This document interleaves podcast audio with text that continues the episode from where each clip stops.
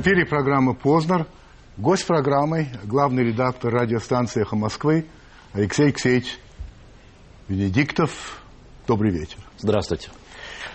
Мы, как всегда, начинаем с вопросов, присланных на сайт Первого канала. При этом я отбираю вопросы либо те, которые чаще всего повторяются, либо самые интересные. Итак, э, Сушко Олег Георгиевич пишет так. «А у меня вопрос к хозяину. Подумал и взял слово «хозяин» в кавычки. Владимир, а вам не страшно такого практически диссидента на передачу приглашать? Вопрос к вам. Вы себя считаете диссидентом? Да нет, конечно. Какой же я диссидент? Я профессионал. Мы делаем банально, тупо, профессионально нашу журналистскую работу. Но а, сразу, понимая подтекст вопроса, скажу, что я считаю, что журналист, политический журналист, должен всегда оппонировать власти. Не быть оппозиционером, а оппонировать. Об этом поговорим несомненно. Ну, в этом смысле да. диссидент. Олег Георгиевич, кстати, мне не страшно. Просто, чтобы вы знали. А жаль. Ле...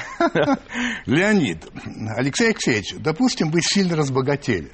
Ну, выиграли в лотерею. И можете позволить себе все. Что бы вы сделали? Вы купили эхо, э, создали бы новую независимую радиостанцию или телестудию. А, мы пытались выкупить эхо, нам его не продают, надо сказать. Наш а, контролирующий акционер «Газпром», мы несколько раз обращались с просьбой. А, ну, не продают и не продают. Что бы я сделал? Вы знаете, я, честно говоря, не проживаю свою зарплату. Вот я получаю зарплату, у меня остается. После того, как моя семья прожила месяц, деньги. Поэтому вы меня поставили в тупик, на самом деле. Ну, наверное, бы я а, больше бы путешествовал, Очевидно, больше. зрители решили, что у вас очень большая зарплата. Я просто очень неприхотливый. Хорошо. Впрочем, как и моя семья. Тамара Дейкина. А, уважаемый Алексей Алексеевич, слушаю вас все 20 лет. С первого дня радиостанции «Эхо Москвы». Как известно, эта ваша станция стоит на балансе государственной корпорации «Газпром».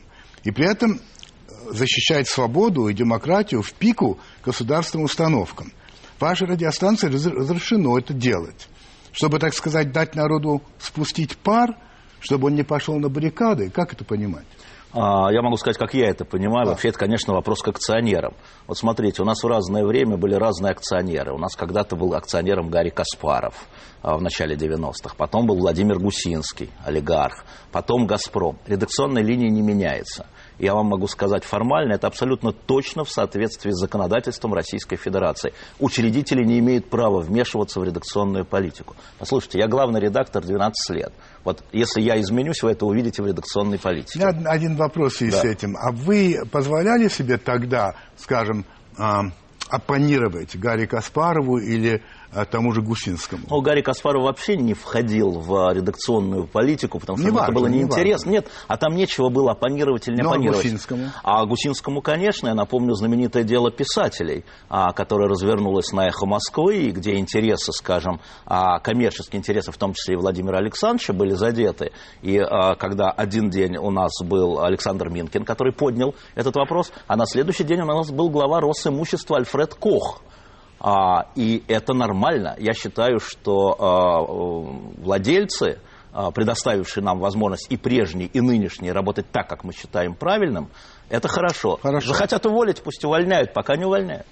Дмитрий Ростиславович Сысоев. Насколько больше или меньше вы оцениваете степень своей властелояльности, чем сидящий перед вами и во всем подобный вам журналист? А, вы знаете, я себя, я отвечу а, лукаво. Я сравниваю себя с собой всегда. Вот стал я больше лоялен или меньше лоялен, а не с другими. А что касается лояльности к власти, я всегда считаю, что если журналист честно лоялен или честно не лоялен, а, ему слава. Главное, чтобы он был честен.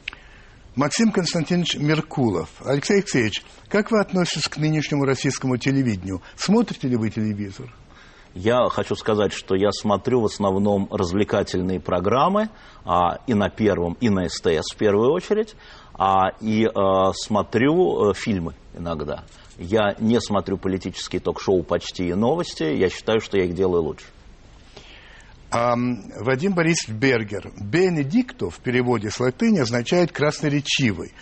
И в этой, в этой связи вопрос. Венедиктов – это настоящая фамилия или псевдоним? Нет, это настоящая фамилия. Дмитрий Олегович Аксенов. Скажите, пожалуйста, почему «Эхо Москвы» продолжает существовать и продолжает очень остро критиковать существующую власть, подкрепляя критику мнениями авторитетных гостей, несмотря на то, что в стране, по словам гостей и сотрудников «Эхо», нет свободы слова, практически авторитарный режим, суверенная демократия, и любое инакомыслие, в том числе выраженное в митингах и в демонстрациях и так далее, подавляется властью. Как может быть, что одно не исключает другого? Либо есть, либо нет. Оно есть, а, свобода слова в стране есть. Другое дело, что она сужается. И за последние 10 лет я вам могу сказать, что в разные законы было принято 43 поправки, и все 43 репрессивны по отношению распространения информации. С другой стороны, есть обратная тенденция. Я хотел бы похвалить тогда кого-нибудь, какую-нибудь ветвь власти. А этим летом Верховный суд принял замечательное постановление Пленум Верховного суда, и отдельное спасибо председателю Исламу Михайловичу э, Лебедеву, который приравнял, скажем, комментарии в интернете к прямому эфиру. Таким образом, редакция не несет ответственности за эти комментарии. Это нормально, это люди просто высказываются, мы только представляем поляну. Поэтому движение разнонаправленное, но я хочу сказать, что свобода слова, вы помните, как во времена а, значит, э, Павла Первое, есть такая фраза, да, в России было самодержавие, ограниченное удавкой. Так у нас свобода слова в стране ограничена убийством журналистов. И дело не в том, что у нас их убивают. Слушайте, это профессиональный риск. Давайте скажем честно. А, хотя страна не воюет, но все-таки э, убивают много. Дело в том, что не раскрывают убийство журналистов. Вот убийство вы, предлага... вы предполагаете, это преднамеренно не раскрывают? Это не преднамеренно, но к журналистам э, относятся гораздо хуже те, кто ведет следствие, нежели а, к депутатам, к бизнесменам, к бюрократам и даже просто к обывателям. А, их много журналистов, но еще вырастут. Что ж такое? Зинаида Павловна Высоковская – Алексей Алексеевич, вы по специальности историк. Вы поддерживаете идею депутата Госдумы Сергея Маркова создать еди, единый учебник истории для России и Украины? Ну, э, вообще можно создавать любые учебники, но надо прекрасно понимать, что учебники, что история страны и Советского Союза и Российской империи настолько огромного, что у каждого народа может быть свой взгляд на историю. У меня была в гостях министр образования США, правительство Буша, такая подруга Буша, тоже из Техаса такая дама, и я ее спросил в эфире, говорю, послушайте, у вас в Южных Штатах герои в школьных учебниках истории это лидеры конфедератов, лидеры южан, генерал Ли, вот герои просто. А в северных штатах, в школьных учебниках истории, у вас генерал Грант и Авраам Линкольн. А что бывает с ребенком, когда его семья переезжает из Техаса в Бостон? Он же получает другой учебник, у него те, кто герой, антигерой. Она постоянно мне говорит, у нас есть общий герой, отцы-основатель. Да. Я согласен с этим подходом. Ну, хорошо, хорошо. А, Дмитрий Николаевич Мгеров, у вас есть друзья среди нынешних политиков? Друзья. А, ну, слово дружба это вообще такая а, да, нежная категория. Но я могу сказать, есть. Я могу сказать, что у меня есть друзья и среди политиков, которые в оппозиции. Я, например, дружу с Борисом Немцовым а, именно дружу. То есть это когда понимаю, знаю про понимаю. семьи, про детей, когда об этом говорим. У меня есть друзья и э, в окружении э, президента и премьера. Я своим другом называю Андрея Фурсенко, министра образования. А, есть и другие люди. Ну, давайте вот из оппозиции, из правительства ну, по понял. одному. Ну, у вас есть. Есть. Есть. есть. А, Василий, а, почему в эфире у вас одни и те же гости всегда? Вот это странный вопрос. То есть вы с этим просто не согласны? Нет, не согласен. Ну Александр Шевелев, считаете ли вы, что в эфире допустимы личные оскорбления слушателей ведущими вашей радиостанции, а подчас и вами лично? Вообще элемент воспитания должен присутствовать, который просто не позволит отвечать порой даже на откровенное хамство. Или проще превратиться самому в эдакого хамовитого пацана с советом сходить в аптеку за углом. Вас самого такое поведение не унижает? А, во-первых, а, совет сходить в аптеку за углом – это дружеский совет. Причем тут хамовитый, человеку не хватает лекарства, явно. А, хороший вопрос. Нет, я думаю, что все а, надо исходить из контекста. Ну вот смотрите, была недавно история. Матвей Гонопольский в эфире – рассказывает чудовищную историю о питерском ветеране, вернее, о женщине, которая прошла войну, которой не дают квартиру, которая э, э, живет с 60-летней дочерью. Она действительно ветеран. Это, это Питер, это Ленинград, это блокада. У нее нет права на квартиру. Но указ президента есть, и вот он говорит, вот этой женщине, ей 85 лет, она уже больная, ей нужна квартиру, чтобы она жила в коммуналке. Звонит человек и говорит – Ей не надо давать квартиру. А вдруг она скоро умрет, это все в эфире происходит, и ее дочь получит эту квартиру. Что ради дочери? И, конечно, Матвей сказал, да чтоб ты сдох, сказал Матвей прямо в эфире. Я, конечно, после эфира, как говорил товарищ Сталин, осуществил ему надрание, вот. Но я должен сказать, что когда в прямом эфире вот это слышишь, Понимаю. это не всегда удержишь. Я считаю, что это возможно, исходя из контекста. А, так, значит, эм, Роман Леонидович Прокачев. Вопрос о человеке демократических убеждений, от человека, дежурившего в 91 году у Белого дома. А нужна ли России свобода и демократия? Из-за того, как наш народ быстро забыл ее завоевание и 91 год в том числе, складывается впечатление, что это не нужно большинству граждан. Ну, это ошибочное впечатление. Вы знаете, э, свобода и демократия, то есть свобода выбора, это как воздух, которым ты дышишь. Ты же не думаешь, как ты дышишь, как он тебя входит в ноздри, выходит там через рот и так далее. Это а, естественное состояние человека, быть свободным в принятии решений. Это общее такое, что ли, точка зрения, что, мол, русским демократия не нужна, вы с ней не согласны. Это русофобы так считают. А, Егор Синебок. Уважаемый Алексей Алексеевич, одна из наиболее заметных особенностей эхо – это интервьюеры, перебивающие гостей и высказывающие, высказывающиеся за, за часто а, больше самих приглашенных. Это осознанная политика радиостанции или это просто так исторически сложилось? Это так исторически сложилось, но это и осознанная политика радиостанции. Мы пытаемся превратить интервью э, в диалог. Мы не подставки для микрофона. Скорее в дебаты. Э, в диалог все-таки. Вы знаете, э, есть разные интервью. Есть люди, которые приходят и которые редкие гости, которым действительно есть много что нового сказать, но есть люди, которые приходят и используют ваш эфир, мой эфир, а, мой в смысле радиостанции, а, для того, чтобы это превратилось в пропаганду взглядов. То есть вот пропаганда будет таких взглядов, потом таких взглядов, потом таких. Это неправильно. Значит, салат оливье – это не отдельно горошек, не отдельно картошка, не отдельно мясо, не отдельно майонез. Это смешано.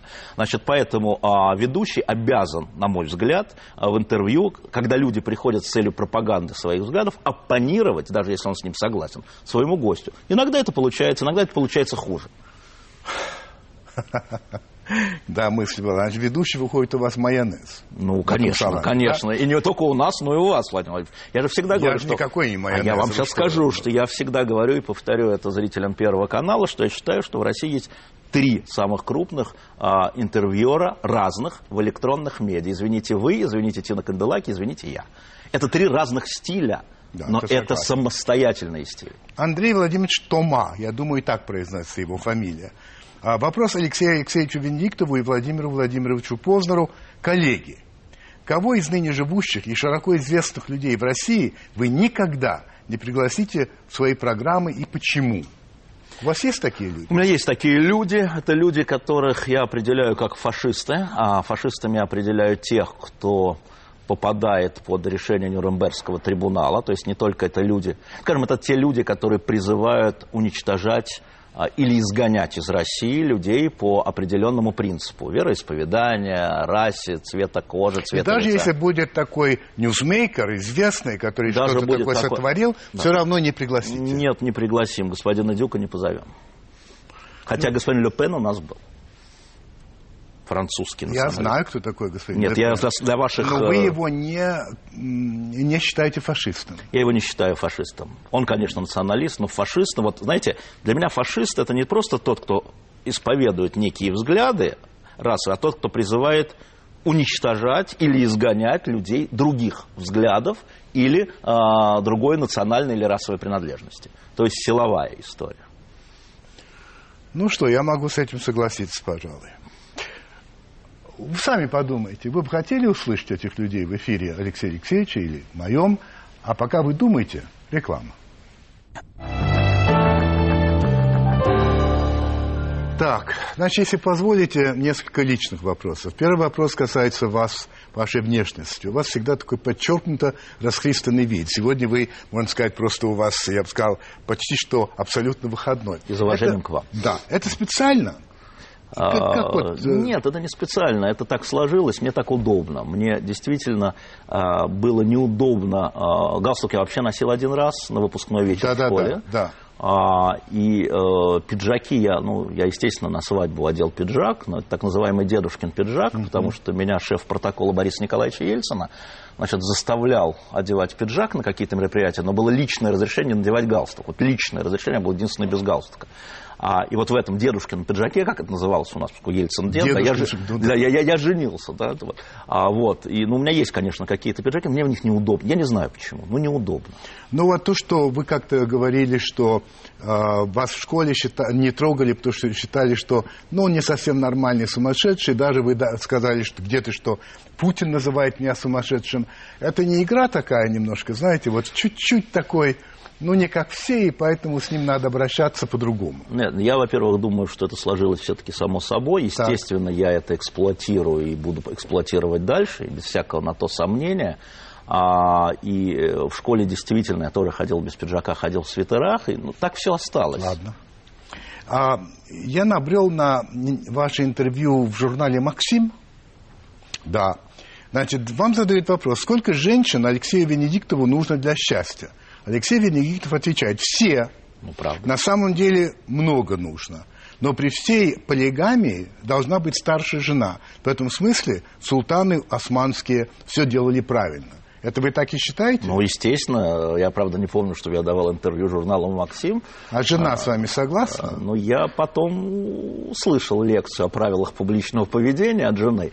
А, но на самом деле а, женщина, а, я, я действительно в этом смысле человек, который на женщину смотрит как на а, человека, который составляет счастье. Даже сам вид, да, вот женщина приносит счастье, мужчина вряд ли. А, и у меня это как-то... Понимаете, тут какая история? Я же вырос в женской семье. Я безотцовщина. Мама, бабушка, да, а, классная руководительница. И я думаю, что на меня а, это в свое время повлияло. Вот женщина для меня источник счастья. Знаете, в том же журнале цитирую вас, вы говорите, секс с ученицами? А что тут такого? Со старшеклассницами это в школе обычная история. Не могу сказать, что я пользовался бешеным успехом, но романы случались. Это были романы, которые включали в себя иногда и секс. Вы, конечно, понимаете, что если бы сказали публично это в любой западной стране, в том числе и в Соединенных Штатах, и были бы учи- учи- учителем, mm. на следующий день вас бы уволили. Я же здесь. Я Здесь это, вы считаете, что это нормально, на самом а, деле? Нет, давайте так, это факт. Я привык отвечать честно. Я знаю, что а, Но и в советское время, такого, и в советское время, подождите, и в советское время это происходило. Просто там, как известно, по вашей программе секса не было.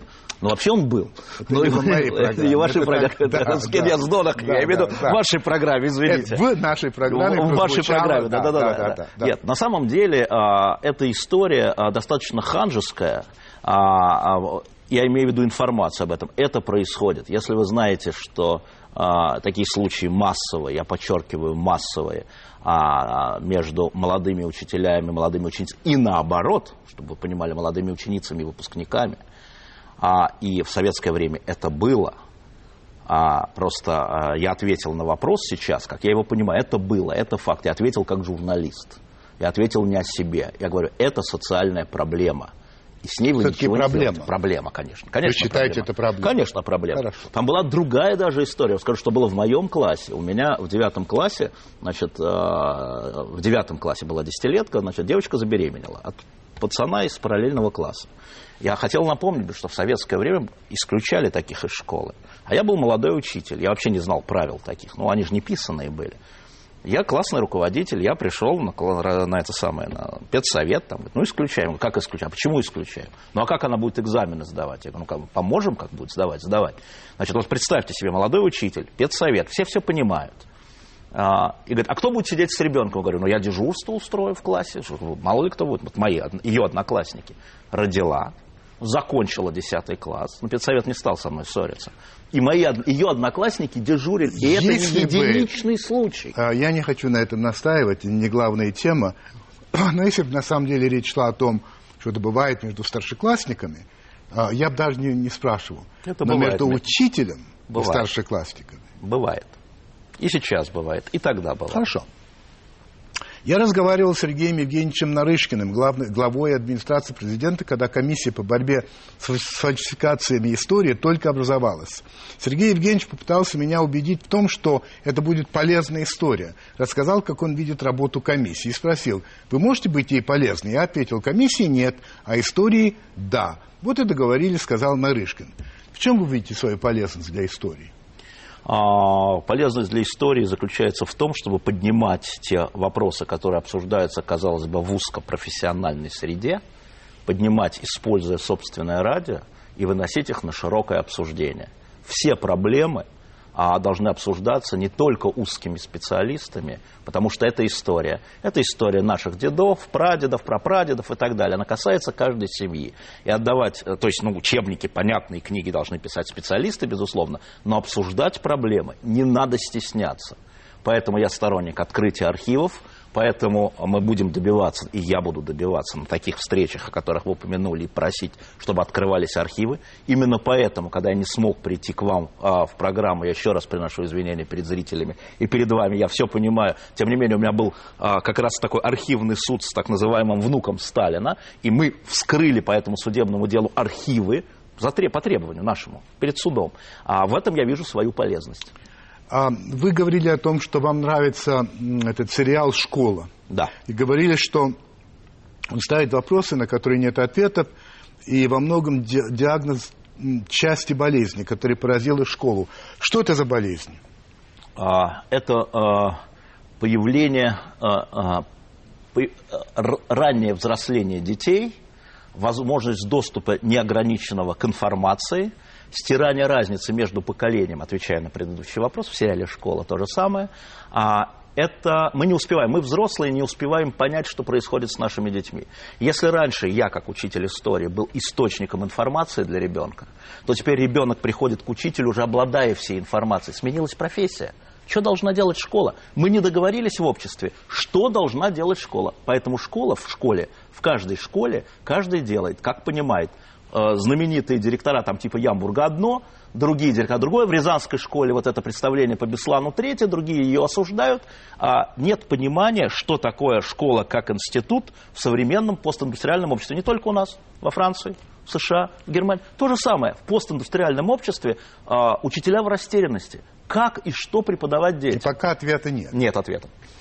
Вы еще говорите о том, что все власти, включая российскую, пользуются историей как дубинкой. Абсолютно. Нынешний период характеризуется активным, я бы сказал, даже прямым вмешательством государства в решение исторических споров. Когда-нибудь было иначе?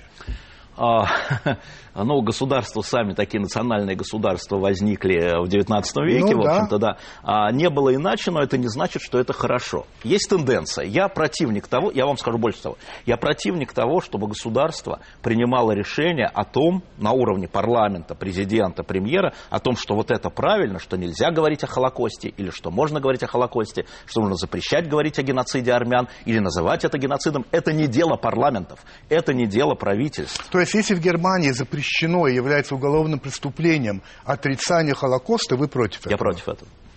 А, последний личный вопрос. Вот вы как-то сказали, что ваша любимая историческая эпоха, 17 век, Франции, мушкетеры. Почему? А, первая книга, которую я сам прочитал а, в пять лет, это было «Три мушкетера». Ну, тогда у меня нет вопросов. Все, Все, это точка, Мы там и сходимся абсолютно в этом вопросе. Так, о профессии. О профессии. А, вы как-то сказали о том, что из средства массовой информации эхо Москвы превращается в средство массовой коммуникации. Что это значит? А, попытаюсь объяснить. А, вот а, смотрите, а, происходит некое событие, там, пожары. Может прийти Сергей Шойгу и проинформировать людей о том, как они борются с пожарами.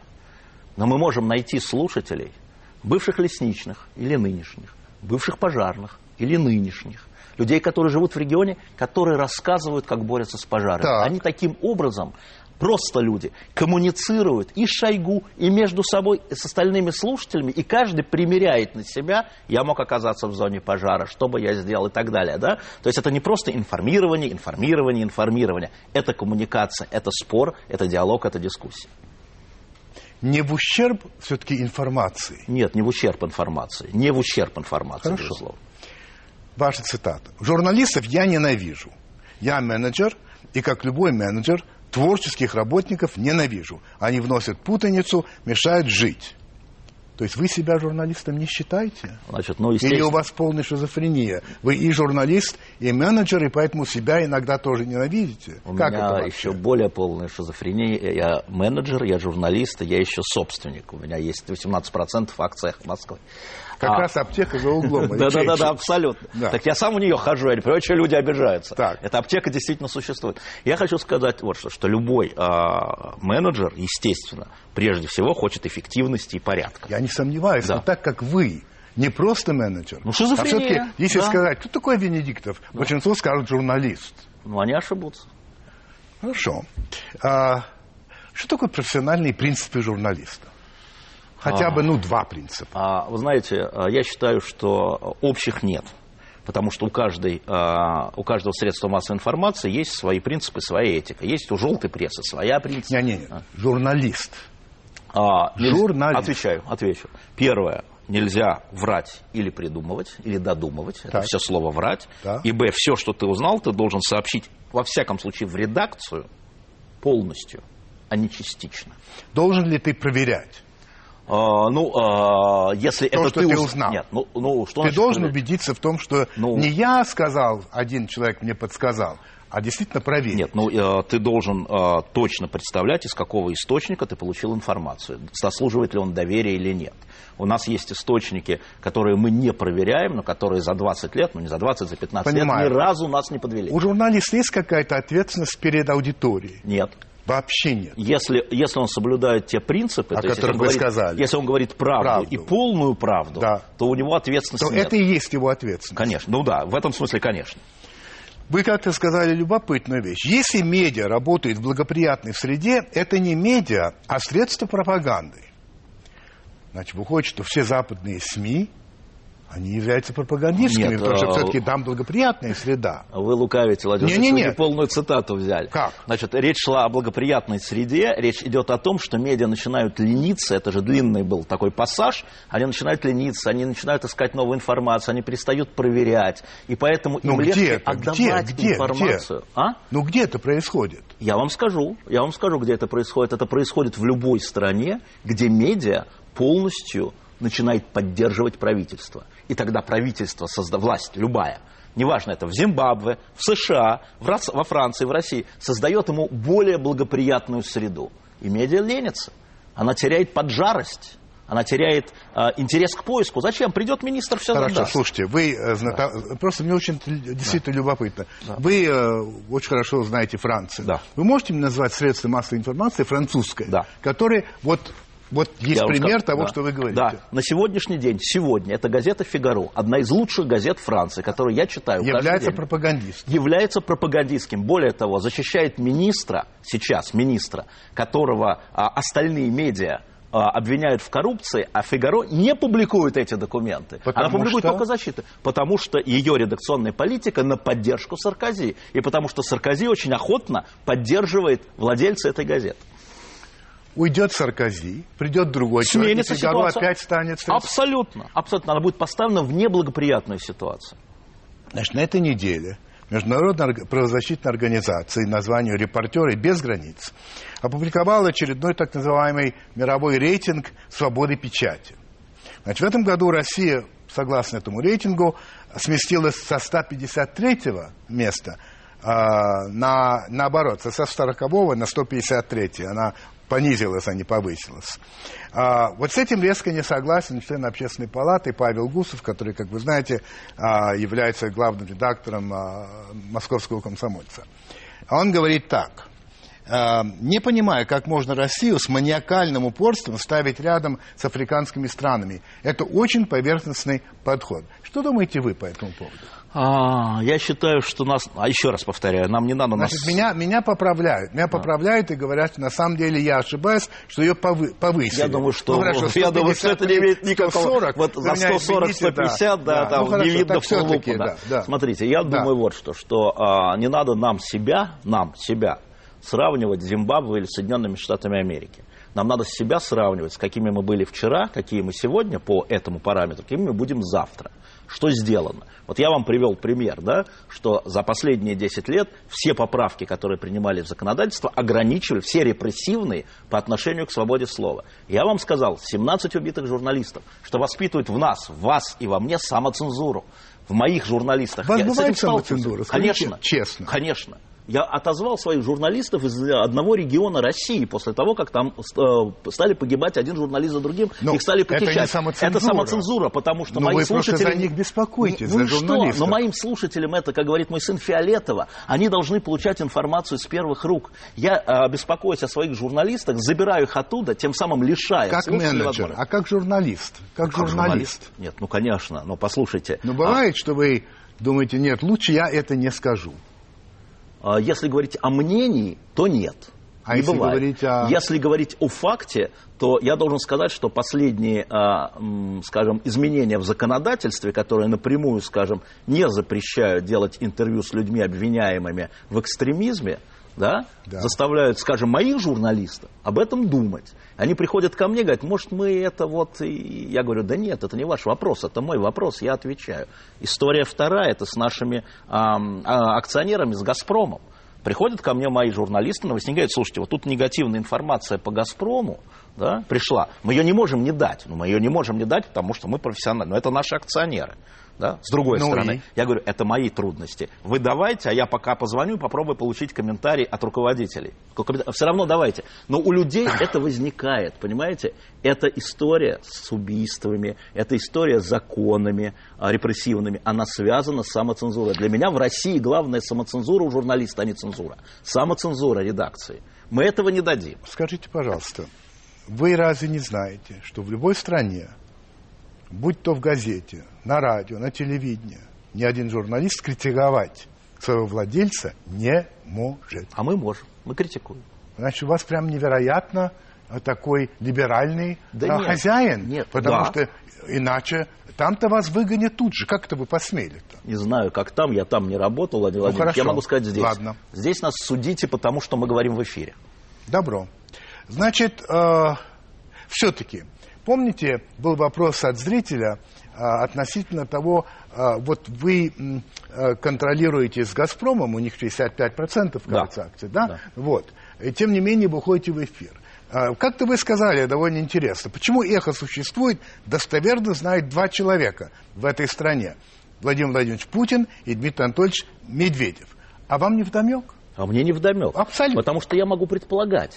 Я могу выстраивать конструкции, я могу Но у вас выстраивать есть по этому спекуляции. поводу точка конечно, зрения? Конечно, Ну-ка, у меня и есть. какая же Я она? вам скажу. Значит, первое. Мы не являемся электоральным ресурсом, мы не телевидение, мы не опасны с точки зрения выборов. Так, да, мы раз. радио, мы радио влияние, но мы не являемся... У нас слушает Раз. миллион человек в Москве, два с половиной в стране всего. Так, да? раз. Это раз. Второе. Мы являемся, безусловно, витриной для товарищей, которые приезжают и говорят, у вас нет свободы слова. Была замечательная господ вы имеете в виду?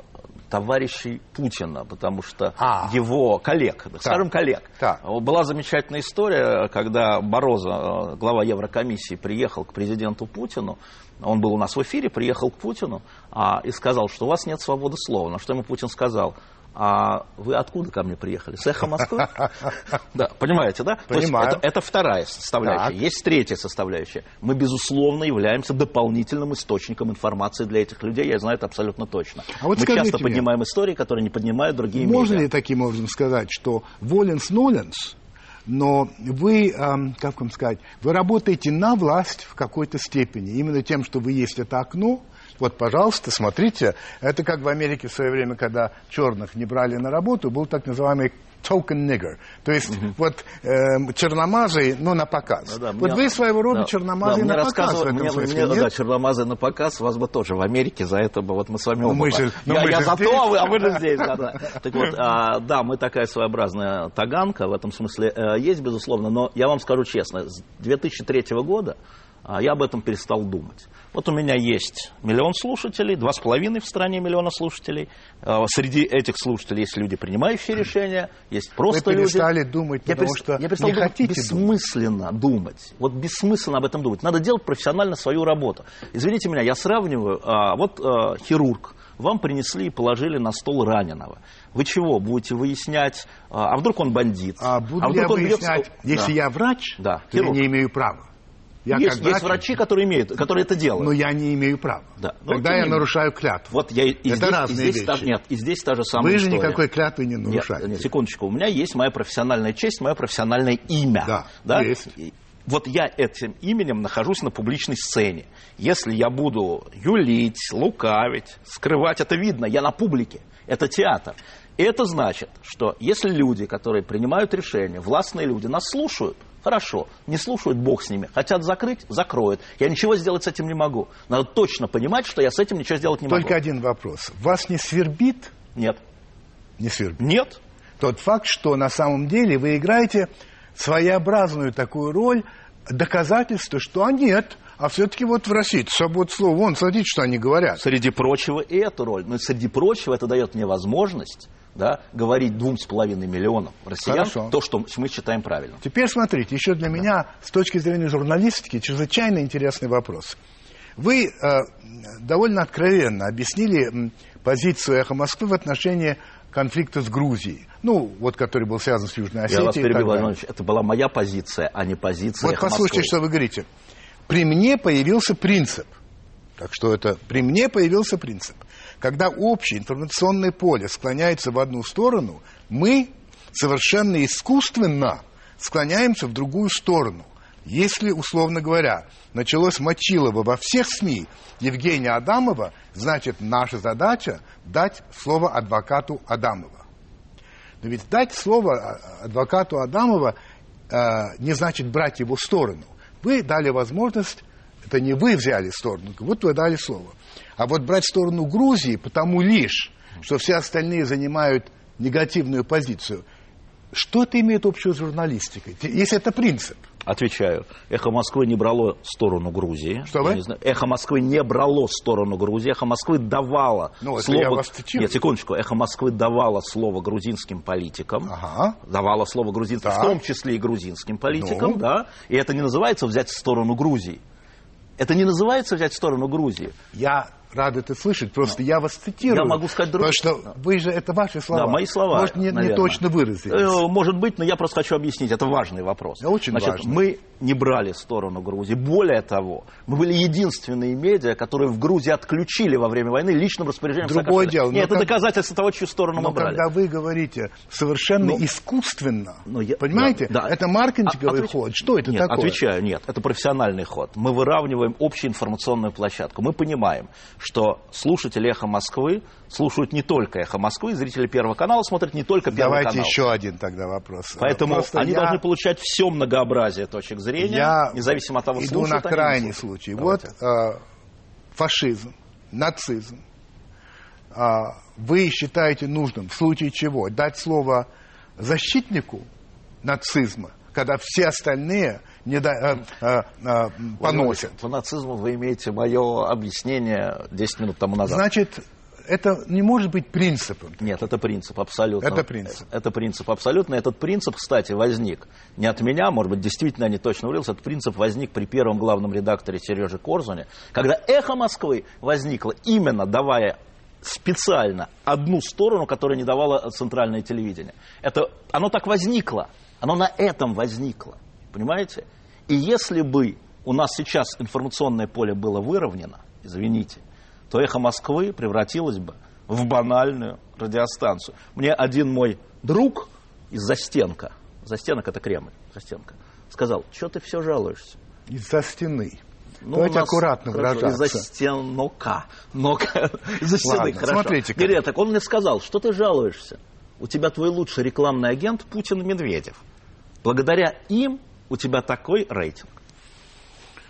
Ам, значит, по поводу фашистов мы поговорили. Да. Ну вот два вопроса. Значит, вы не дали бы никогда фашисту а, слово в эфире «Эхо Москвы», но вы это уточняете, говоря, по определению, кто такой фашист. Да. Например, Лимонов для вас не фашист. Ни Лимонов, Я, Проханов. я говорю Лимонов. Ну, я отвечаю да, хорошо. людей, которых Нет, обвиняют в фашизме. Добро. И вот смотрите, дальше вы говорите. Книга «Майнкамп» Да. чрезвычайно скучная. Я ее прочитал. Но выдержки из «Майнкампа», на мой взгляд, должны быть в школьных учебниках. Это та же самая история. Ну и, конечно, «Майнкамп» должен распространяться, если он должен распространяться, в соответствующих изданиях с комментариями. Это, по большому счету, литературный памятник. Но это распространение фашистских взглядов. Согласен? Абсолютно с, Ну, тогда чего? э, с комментариями, а, извините, ради бога, а, с комментариями, еще раз повторяю, Ну? это историческая книга. Так же, как «Молот ведьм», если хотите. В какое-то время в а, нашей стране, как мы помним, была запрещена Библия и Евангелие. Значит, а, нельзя запрещать книги, особенно в условиях интернета. Любые. Любые. Но если государство борется, государство борется в соответствии с Конституцией, с фашистской идеологией, и правильно делает, что борется, то она должна комментировать это. Не она, а издательство. Она принимать такие законы, понимая, что это остановить нельзя, что люди в интернете... Поваренная просто- книга террориста можно публиковать с комментариями? Поваренную книгу. Ты что это такое? Ну, как готовить? Это Как готовить бам, есть. бомбы и так далее? Я думаю, что нет. Я думаю, такие научные исследования вряд ли. Хорошо. «Эхо Москвы», строго говоря, Да. оппози- оппозиционные СМИ? Нет, «Эхо Москвы» профессиональная СМИ. Не оппозиционные. Не оппозиционная. Журналист «Эхо Москвы» оппозиционный журналист? Журналист «Эхо Москвы» профессиональный журналист. То есть не оппозиционный? Не оппозиционный журналист. А журналист «Эхо Москвы» предвзят? Конечно. Предвзят. Как любой. Нет, я насчет любого я не спрашиваю. Да, журналист любой «Эхо «Эхо Москвы» Москвы» предвзят. предвзят. И каждый из них по-разному. У меня есть люди, которые голосуют Жириновского, Это это, знаю. не о том. По-разному. Вот. Тогда я возвращаюсь к одному вашему замечательному высказыванию. Вы говорите, есть два типа корпораций, говорите вы. Есть так называемые американцы, где все делается по инструкции. А есть итальянский мафиозный тип корпорации семьи, когда глава корпорации, папа, который может высечь, обнять, наорать, наградить, выгнать, без бумажек, отчетов, без снятия зарплаты. Вот такая у нас корпорация. Эхо Москвы абсолютно мафиозная структура, говорите вы. Да. Значит, э, и да, действительно. Подтверждаю. «Эхо Москвы» абсолютно построено по семейному, мафиозному, клановому принципу. А вы так, значит, капо ди капи, что ли, Я получается? капа дикапи, пока я капа дикапи. Потом придет другой капа дикапи. М, Вы объясняете своим журналистам, что когда у них в эфире гость, то главное не они, а гость. Не так. А, когда а, в эфире находится гость, то надо понимать, с чем этот гость пришел. Если этот Заранее. гость пришел, конечно. Ну, заранее. Да, конечно, заранее. Поэтому мои журналисты знают, когда у них такой гость, они ведут себя так. Когда у них другой гость, они ведут себя так. Это же ролевая игра. В этом спектакле ты Гамлет, а в этом, извините, ты шут короля Лира. Изволь менять маски. Это театр. Журналист, профессия творческая, ты должен понимать. Вот я, например, никогда не могу делать интервью с некоторыми людьми. Не могу. У меня не получается ни с Галиной Вишневской, ни с Майей Плесецкой, потому что они королевы. Вот я не могу. Вот как садись, я сижу и молчу, как тупой. Почему? Не знаю. Может, вы культуру не любите? Э, Культуру я не люблю, это точно, но при этом с другими э, более культурными, чем я людьми, я разговариваю. У меня не получается, понимаете? У меня не... А вот говорить, условно говоря, с Тони Блэром, не зная английского языка даже, да? Ну, потому а, что вас интересует политика, это понятно. Нет, меня интересует личность. Но это, понимаете, когда вот передо мной царица, ну что можно царица? Только туфлю целовать, как султану. Я не умею, у меня провальный интервью. Провальный. Я просто это хорошо знаю. И точно так же у других журналистов. У вас бывает провальное интервью, когда к вам приходит человек, которого вы не только хорошо знаете, но любите? Это самая трудная история. Это самая трудная история. Я бы не сказал, что они бывают провальными. А Для них э, я готовлюсь к ним по-особенному. да. Я так же, как вы, читаю предыдущие интервью, выискиваю всякие пакости, как и вы. А Вот, а, ну, мелкие подначки, потому что я же не скрываю, что к этому человеку, я не скрываю это в эфире. А, Я отношусь хорошо. Но в эфире во время интервью я должен относиться к нему плохо, как интервьюер. И это для меня всегда тяжело, потому что я обычно играю роль Алексея Венедиктова. Я играю себя. Если мне человек интересен, это слышно в эфире. Если человек мне не интересен, я играю как плохой актер. Я спрашиваю вас, потому что у меня тоже бывали, ну, не знаю, тоже я о вас не буду говорить, но у меня бывали провальные интервью, и именно с людьми, которых я очень люблю, и, ну, в частности, вот, скажем, с э, Жванецким. Меня было провальное интервью, потому что я не мог с ним обращаться Ну, иначе. Просто Ну, ничего значит, не- вот значит, это принцип профессии. Это принцип профессии, да. Знаете, мне кажется, что у нас есть э, с вами отличие в понимании журналистики, именно когда вы говорите, что, а, как вам сказать, что журналист играет, ну, маску надевает. Я не очень это понимаю. Ну как? А, смотрите, представьте себе, что вы э, на эхе правда запрещено э, совершенно антиконституционно быть членом партии, журналистом. Просто запрещено. Устал. Это антиконституционно, я знаю, пусть в суд идут. Ну, запрещено. Вот у нас девочка пришла из яблока, сказала либо яблоко, либо журналистика. Она вышла из яблока. Так бывает. Вот. А, но при этом а, от мнения людей никуда не денешься. Вот представляете, вы, предположим, а, предположим, а, вы сочувствуете коммунистическим взглядам, ну, как журналист, ну, сочувствуете. И к вам приходит в- в электоральный период Зюганов. Вы должны провести профессиональное интервью, потому что вчера у вас был Шойгу, завтра у вас будет Явлинский, да, там, и так далее. Зюган. Ну. Вот как вы от себя вот эти свои симпатии коммунистическим идеям, взглядам, программе, действиям вытащите? Только надев маску, только если главный редактор вам скажет, ты должен оппонировать всем. Зюганову, Шойгу, Явлинскому. Я не хочу оппонировать Зюганову, а у меня коммунистические взгляды. А ты должен. Это и есть маска. Ты сейчас интервьюер, ты палач с секирой. Да, ну хорошо, я задам вам еще один вопрос, поскольку время-то летит, все-таки меня это очень интересует. Наша работа критиковать действия власти. Наше дело прокуре- прокукарекать, ваши слова. А, на власть, чтобы она исполняла свои функции, надо давить. Я считал и считаю, что главное, я-то считал и считаю, что главная работа журналиста информировать, а не кукарекать. Нет, э, Владимир Владимирович, А, а, информи- информируют информационники. Журналистика вообще, как мы с вами знаем, не только информирует. Не а разве только. организация дискуссий – это информирование? Да нет, конечно. В том числе. А, В том числе, но в том, том числе, числе. и давление. Сколько историй мы вскрыли, когда власть узнавала из эфира нашего, других правильно, журналистов. это так правильно. это и есть давление. Скажите, пожалуйста, вы можете, положа руку на сердце, сказать, что вот представим себе, что в России кардинально меняется власть. И приходят к власти те люди, которых у вас на радио любят, я Да, знаю. да. Их точно так же будут критиковать. Абсолютно. Вы уверены? Абсолютно. А я вам отвечу, тому есть факты. Значит, первая история. А, Горбачев хотел закрыть «Эхо Москвы» в сентябре 90 года. Нам был месяц. Но В сентябре. он не Борис герой, Николаевич он не ваш Хорошо. герой. Борис Николаевич Ельцин, как известно, который журналистами относился о- замечательно. Тем не менее, а, после августа 91 года, когда мы ему сказали, Борис Николаевич, нас отключают все время, он сказал, вы говорили про ГКЧП и так далее. То есть власть не любит органически журналистов. Это нормально. Это нормально. Мы, мы разные.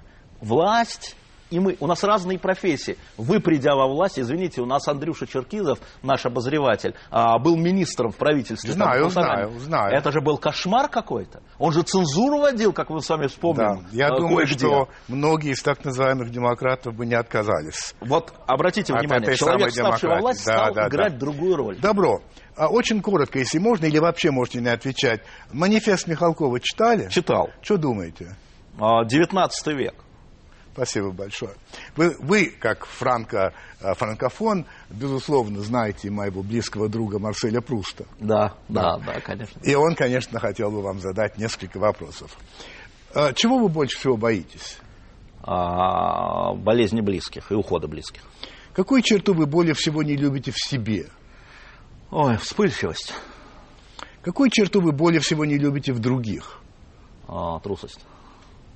Кого из ныне живущих вы более всего уважаете, если есть? Есть, э, есть две группы людей, я быстро перечислю. Во-первых, вот я говорил уже о женщинах, вот такие женщины, как Наталья Дмитриевна Солженицына, а, Мария Филипповна Ходорковская, Людмила Михайловна Алексеева, Наина Васильевна Ельцина. Это вот женщины, понимаете, они тяжелейший путь прошли, я бы не смог. И с другой стороны, это Борис Стругацкий, Даниил Гранин, а Юрий Любимов, вот я на них равняюсь. А кого из ныне живущих вы менее всего уважаете, если таковые есть? Вы знаете, это люди, которые берут заложников, заложников гражданских лиц. Это вот захватчики заложников. Это тру- на самом деле это трусы. Они не воюют с людьми с оружием, они воюют с людьми без оружия. Они Какое трусы. качество вы более всего цените в мужчине, Преданность. а в женщине? А, сострадание. А когда и где вы были более всего счастливы? А в ту секунду, когда я узнал, что у меня родился сын. Каким талантом вы хотели бы обладать? Ну, а хотел бы обладать способностью к иностранным языкам. Оказавшись перед Богом, вне зависимости от того, верующий вы или нет, что бы вы ему сказали? Я бы сказал, слушайте, вначале было слово. Ну, дайте интервью для «Эхо Москвы». Это был Алексей Алексеевич Венедиктов. Спасибо большое.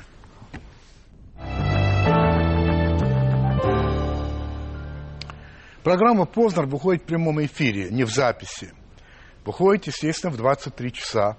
А, и это означает, что для того, чтобы нас могли смотреть в это время на Дальнем Востоке, то здесь, в Москве, а, мы эту программу выдаем в эфир в 15 часов. Разница между европейской частью и Дальним Востоком 8 часов.